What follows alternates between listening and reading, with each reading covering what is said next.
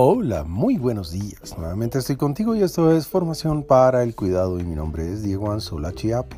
Como siempre, con un saludo muy especial abrimos esta maravillosa mañana. Ya sabes que este es nuestro podcast.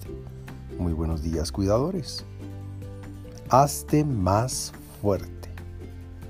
Sí, ya sabes que la dificultad es el obstáculo mental para decidir con mayor o menor esfuerzo con mayor o menor sufrimiento y que la dificultad no existe en el mundo real porque solo está en tu mente, debes saber entonces cómo convertir la dificultad, el obstáculo, en palanca.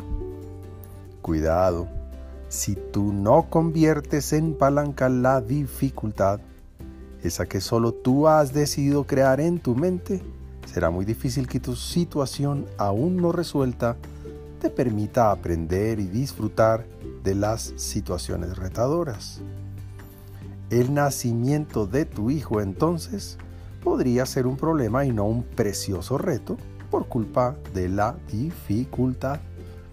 Un consejo, fortalécete a ti mismo antes que nada. Reconócete dentro de ti y confía.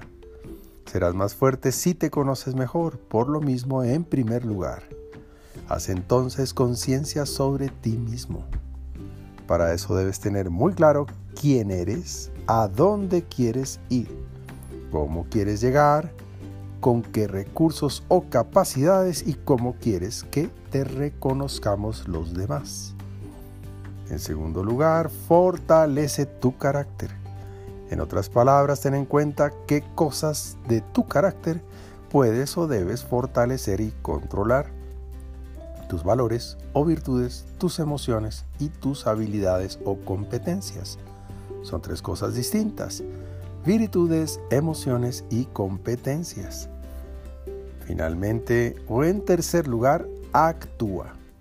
Bien para resolver o bien para lograr depende de lo que hayas decidido administrar, un problema o un reto. Ya sabes, eso depende de ti. De todas maneras, actúa. No te quedes quieto, actúa. Por ahora, te envío un gran abrazo digital y que Dios te bendiga esta mañana. Feliz Adviento y alegre noche de Navidad.